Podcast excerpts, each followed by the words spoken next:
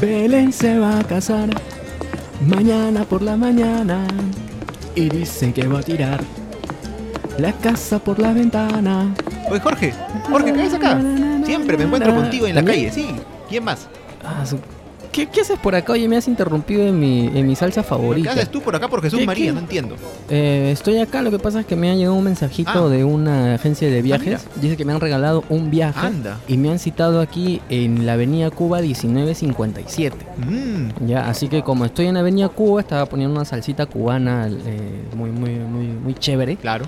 Y no sé, ¿qué, qué haces tú por acá? No entiendo. Bueno, yo pasaba por acá de casualidad, pero Cuba 1957, una agencia de viajes. Sí. Eh, no, no, no, no, no, no, no, no, no, olvídate de eso. Mira, justo qué coincidencia, qué suerte tienes que estás encontrado conmigo, porque yo también tengo mi agencia de viajes. Ahí está. Suerte, dice.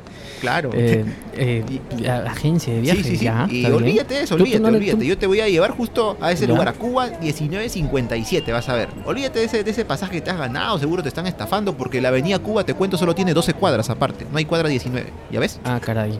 Ya. Así que bueno, voy a ¿qué te parece? Vamos, ti. vamos, acompáñame. Eh, ya, vamos, a ver, a ver qué sale.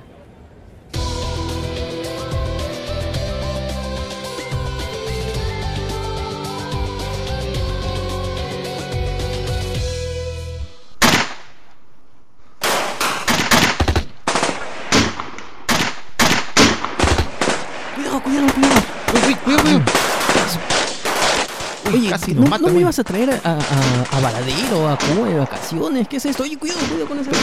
Pero, pero este, Jorge, no ves que esto es vacaciones de aventura y te he traído a Cuba 1957, a Cuba 1957. Tú sabes que yo prometo lo que cumplo. Di- de- eh, 1957, oye, te pasaste.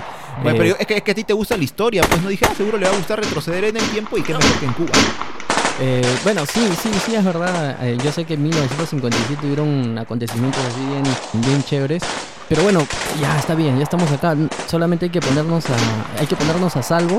Sí, porque sí, cuidado que aquí, aquí Están en terminamos. plena guerra, ¿no? Sí, sí, sí. Sí, sí, sí, terminan nuestros viajes en el tiempo. Aquí creo, mira, mira, mira, aquí podemos, ah, creo que podemos escondernos, aquí, aquí. Ah, Vamos, vamos. Bueno, creo que acá ya estamos un poco más tranquilos. Sí, sí, sí, sí. Pero me sorprende la verdad ver a tantas personas en pleno combate. Eh, ¿Qué es lo que ha pasado? ¿Por qué Cuba está, está así tan, tan efervescente? Bueno, Jorge, te comentaré que Cuba no ha pasado años tan fáciles, incluso desde que obtuvo su independencia, ya a inicios del siglo XX, y hace buen tiempo. Lo que pasa es que, en primer lugar, Cuba, tú sabes que es una isla que está en medio del Caribe y muy cerca de quién? De los Estados Unidos, que es una potencia pues tremenda y lo ha sido desde hace muchos años. Entonces esta ubicación estratégica fue muy importante tanto para el Imperio Español, que fue en, un inicio la nación pues que poseía Cuba como colonia, y luego también para los Estados Unidos. Así que a lo largo de estos años ha habido muchos gobiernos en Cuba, algunos de ellos autoritarios, dictatoriales, y el que estamos viviendo justo en esta época, 1957, es uno de ellos, es el gobierno de Fulgencio Batista. Oh, vaya, entonces me parece que los ánimos no están muy bien aquí. Además, mm, creo recordar que, que Batista, de hecho, es un dictador, ¿no? Sí, de hecho, es un es. dictador, no ha sido precisamente elegido por, por la gente. Y esto colabora a los ánimos un poco revolucionarios que, que se están respirando aquí. Pero, eh, eh, entonces, ¿cómo llegamos a esta situación, no? A partir de la independencia de Cuba, que entiendo que se independizó de España, ¿Y cómo llegamos hasta este punto en aproximadamente 50 o sí, 50 y tantos años a, estar en un ambiente tan, tan convulso? Como te decía Jorge, uno de los factores principales a mí me parece que es la cercanía de Cuba a los Estados Unidos. Ya por los años 40, después de la Segunda Guerra Mundial, es que Cuba se vuelve, ¿sabes qué cosa? Una especie de paraíso de juegos, de, o sea, de juegos de azar, para también este, parte de los gángsters que están en esta época en Estados Unidos, ¿no? Esos gángsters tipo Al Capone, tipo Vito Corleone, ¿no? Que aparecen en las películas. Muchos de esos gángsters, no ellos necesariamente, pero sí muchos de ellos, llegaron a Cuba para hacer sus negocios ilegales, avalados justamente por el gobierno de Cuba, que era muy corrupto. Los gobiernos eran muy corruptos en aquella época, Jorge. Entonces, pues esto traía cierto beneficio económico para algunos sectores de la población, porque en Cuba se empiezan a construir hoteles, casinos, empiezan a invertirse en muchas cosas, pero obviamente esto no llega a toda la población, la cual en su gran mayoría sigue manteniéndose en la pobreza. Entonces, ¿qué pasa? Cuando entra Batista al poder en el año 1952, eh, pues un grupo de revolucionarios liderados nada menos que por Fidel Castro trata de tomar un cuartel en la llamada provincia de Oriente, que es justamente donde estamos en este momento, donde está la Sierra Maestra, esta parte que está al sur de Cuba. Pero él es al final encarcelado, pero posteriormente por cierta presión ahí es liberado y él se dirige a México, exiliado, prácticamente fuera de Cuba ya. Y a partir de aquí es que años después, en 1956, eh, Fidel Castro junto con 82 personas más regresa a Cuba clandestinamente, es decir, fuera de la legalidad, para empezar un movimiento revolucionario que él tenía en mente podía servir para derrocar al régimen de Batista. Claro, sí recuerdo, sí recuerdo esa, esa, esa etapa cuando Fidel Castro con, con, sus amigos llegan a Cuba con el, con el fin de iniciar ya por fin el movimiento revolucionario. Lo que pasa es que llegaron un poco tarde porque recuerdo de que ellos iban a llegar, habían planificado ya un día en concreto para llegar y ese día iba a haber huelga nacional en el país, o al menos en algunos sectores, con el fin de, de que las Fuerzas Armadas de Batista estén distraídas con ellos. Y lo que pasa al final es de que como el viaje fue realmente un viaje muy penoso, con tormenta y, muy, muy, muy, muy dificultoso, llegaron tres días tardes. Claro, llegaron tres días tarde y ya no había huelga, obviamente, y el ejército ya los estaba esperando. Tan es así que de las fuerzas de aproximadamente 80 hombres, algo por ahí aproximadamente, terminan quedando solo 18. Porque algunos son encarcelados, otros son ejecutados, y los últimos 18 se internan aquí donde estamos, que es la Sierra Maestra. Y, bueno, a partir de ahí, estos 18 hombres empiezan a reorganizarse. Y lo que pasa es que, en primer lugar, el gobierno de Batista dice que han muerto. ¿no? La primera noticia que sale a los medios dice: Fidel Castro y sus compañeros han fallecido, no los hemos matado. Y esto obviamente que a las personas pues les cayó un poco mal, porque como que ya de esa manera el, movimiento revolucionario para sacar a Batista del poder pues se había perdido. Lo que pasa es que algunos días más tarde el movimiento de Fidel Castro con la guerrilla realizan su primer ataque. Entonces no es que estaba muerto, estaba escondido. Estaba de y peor aún, días más tarde Fidel Castro realiza una entrevista a un diario estadounidense y esto salió en primera portada en Estados Unidos, lo cual fue un golpe contra el gobierno de Batista. Pero ahora, Daniel, tú que estás más al tanto, yo hasta esta, esta parte me quedé. Y, y después, ¿cómo es que siendo un grupo tan pequeño, se han terminado convirtiéndose en una superorganización. Mira, cuando hemos llegado yo he visto a muchísimos hombres ahí apoyando el movimiento revolucionario. Más de 18, claro, ¿no? Es que Jorge, esto que mencionaste, esta aparición de Fidel Castro en el New York Times, o sea, uno de los diarios más importantes, si no de Nueva York, de todos los Estados Unidos, hizo que él se volviera muy popular. Y muy aparte, el régimen de Batista, que era autoritario, era muy sangriento, hacía también que cada vez una mayor cantidad de gente dijera, oye, ¿por qué no apoyar pues a estos revolucionarios, ¿no? Que están eh, luchando contra este, esta dictadura, esta tiranía. Y es así pues que empiezan a plegar cada vez más fuerzas. Tanto así, Jorge, que en julio de este año donde estamos, de 1957, ¿qué pasó? Eh, ocurre un asesinato, el asesinato de una persona llamada Frank País en la zona de Santiago de Cuba, que es una ciudad de Cuba, justamente, ¿no? Y esto ya como que es la gota que derrama el vaso entre la gente. Dice, oye, ya basta, ¿no? Le dice al gobierno de Batista, basta de matar a los disidentes, a la gente que no está de acuerdo contigo. Y esto empieza a hacer que el movimiento, que la revolución que está planeando Fidel Castro empiece a tener mayor apoyo. Y al mismo tiempo que la gente empiece a estar más en contra del gobierno de Batista. Luego, ya en esta época, Jorge, ya para fines del año 1957, es que ya el movimiento de Castro va a crecer tanto que van a empezar a aparecer en diferentes ciudades y pueblos y a partir de aquí de la Sierra Maestra que está al sur de Cuba van a tratar de acercarse a dónde? A la capital, que es La Habana, que está al otro extremo de Cuba, al norte. Si tú ves el mapa, Jorge, Miami y La Habana están ahí casi a la misma altura. Y en este caso, pues ellos empiezan a plegar más eh, apoyo de la gente que está en el campo, de gente que está contra el régimen de Batista y van subiendo, subiendo cada vez más al norte hasta que pues finalmente ¿qué pasa? En el año 1958 eh, las tropas cubanas ya finalmente son prácticamente derrotadas en la Sierra Maestra, en esta zona. Tratan de lanzar un ataque final, pero aún así los revolucionarios logran vencerlos. Y ya para agosto del, del 1958 es que las tropas cubanas dicen, ¿saben qué? Ya vámonos porque ya no podemos luchar contra ellos. Tanto así que ya para noviembre de este año, el régimen de Batista, muy desesperado, ¿qué hace? Celebra unas elecciones, pero unas elecciones fraudulentas. Tanto así que ¿quién gana? El primer ministro de Batista gana las elecciones. Dicen, la gente dice, obviamente esto no nos lo vamos a creer, esto es un fraude, esto es mentira. Y ya para el año nuevo de este año de 1958, para el 31 de diciembre, Batista, ¿qué hace? Huye de Cuba, se va a la República Dominicana y dos días después, en el 2, el 2 de enero de 1959, es que Fidel Castro, junto con todos sus hombres, sus revolucionarios, finalmente hacen su entrada triunfal en La Habana. La revolución de Castro había triunfado. Bueno, mira tú, al final Fidel Castro en apenas dos años logra organizar a todas las personas y terminan sacando del poder a Batista. Pero aquí hay algunas, algunas cuestiones importantes que son súper claves para, la, para el éxito de Fidel Castro. En primer lugar, Fidel Castro, eh, que era una figura realmente muy, muy carismática. ¿no?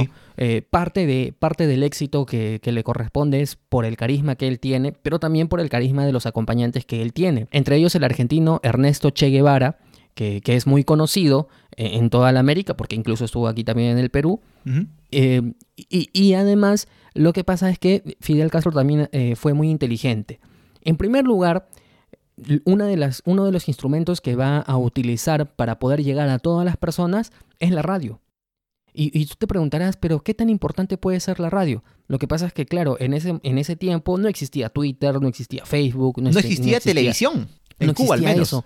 Pero sí existía radio y las personas tenían acceso a la radio. Entonces, las fuerzas revolucionarias, una vez que llegan a, Sierra Maestra, crean su propia emisora y a través de esa propia emisora empiezan a, realizar programas y enviar mensajes y esto poco a poco va calando en, la memoria de las personas. Otra de las cosas que va a realizar Fidel Castro es que, eh, aunque hoy día todos sabemos, y, además lo vamos a conversar en, en otros episodios más adelante, que Cuba es socialista, en realidad los primeros movimientos eh, o las primeras ideas que tenía Fidel Castro, claro que eran ideas de izquierda, pero no estaba afiliado al Partido Socialista de Cuba.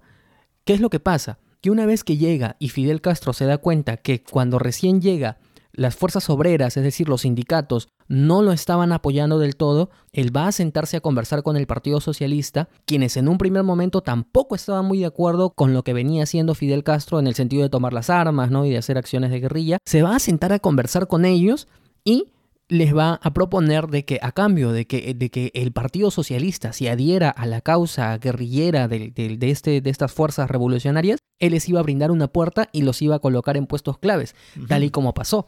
A partir de este momento, dirigentes socialistas empezaron a ocupar cargos claves en las Fuerzas Armadas Revolucionarias o el, movimiento revolucionario que estaba organizando Fidel Castro y que de esa manera de esa manera recién pudo expandirse a nivel nacional y pudo llegar cada vez a más personas. Hay que tener en cuenta también que en un primer momento incluso los propios campesinos obreros no terminaban de convencerse con el movimiento de Fidel Castro. Entonces fue un proceso en apenas dos años, es cierto, pero fue un proceso de distintos movimientos que va realizando eh, estas fuerzas para poder, primero, calar en la gente, que la gente se siente identificada con este movimiento y luego por fin derrocar a Batista.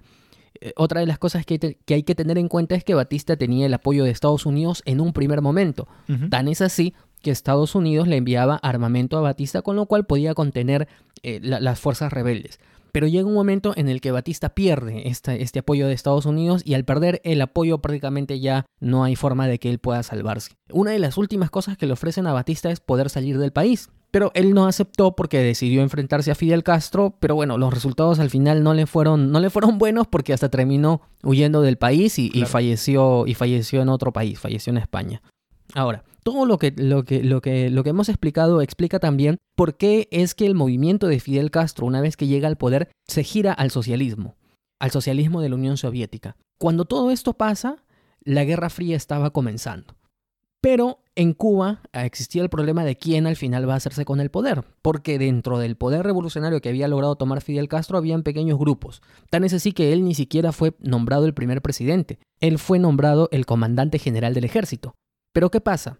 Que meses más tarde, misteriosamente, algunos de sus allegados, generales del movimiento revolucionario que ahora ya se había convertido en el ejército revolucionario, fallecen. Fallecen oh. en circunstancias poco claras. y a partir de este momento, los cuadros del movimiento socialista que había puesto en, la, en la etapa de la revolución cobran mayor protagonismo y es ahí cuando Fidel Castro ya se declara socialista y que, quiere pertenecer al bloque de la Unión Soviética y esto va a originar mayores, eh, mayores desencuentros con Estados Unidos, tan es así que Estados Unidos eh, les dice, ¿sabes qué? Voy a sancionarlos económicamente y, y son sanciones que incluso hasta el día de hoy se mantienen. Pero la historia de Cuba, Estados Unidos y la Unión Soviética no va a terminar aquí porque va a tener varios episodios episodios que los vamos a tratar más adelante.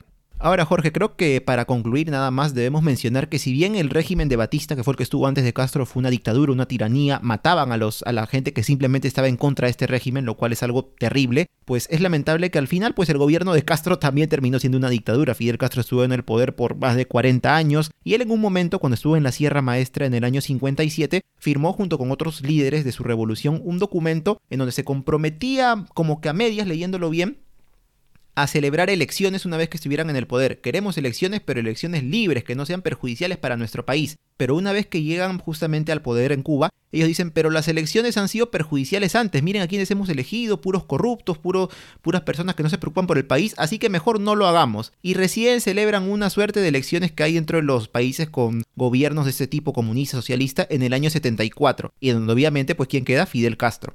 Así que bueno, al final eh, lo que prometía ser una solución a la dictadura de Batista termina convirtiéndose también una dictadura, pero de otro color político. Así es. Pero bueno, vamos a parar el viaje de hoy día y ahora sí, vamos con las actividades.